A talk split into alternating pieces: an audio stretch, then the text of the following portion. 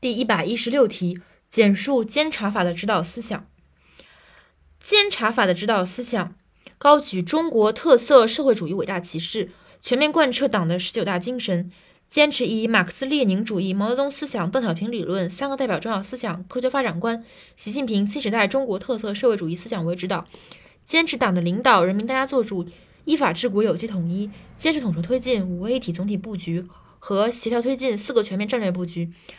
加强党对反腐败工作的集中统一领导，实现对所有实行行使公权力的公职人员监察全覆盖，使依规治党与依法治国，党内监督与国家监察有机统一，推进国家治理体系与治理能力现代化。这句话非常长，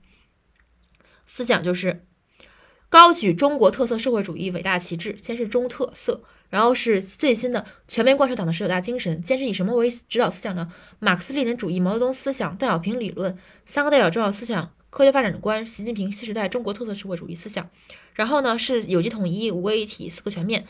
坚持党的领导、人民当家作主、依法治国的有机统一。坚持统筹推进五位一体全面的总体布局和协调推进四个全面的战略布局，然后是党的领导，加强党对反腐败工作的集中统一领导，然后是全覆盖全覆盖，实现对所有行使公权力的公职人员监察全覆盖，然后是有机统一，是依规治党与依法治国，党内监督与国家监察的有机统一，最后一个一个套话，推进国家治理体系和治理能力现代化。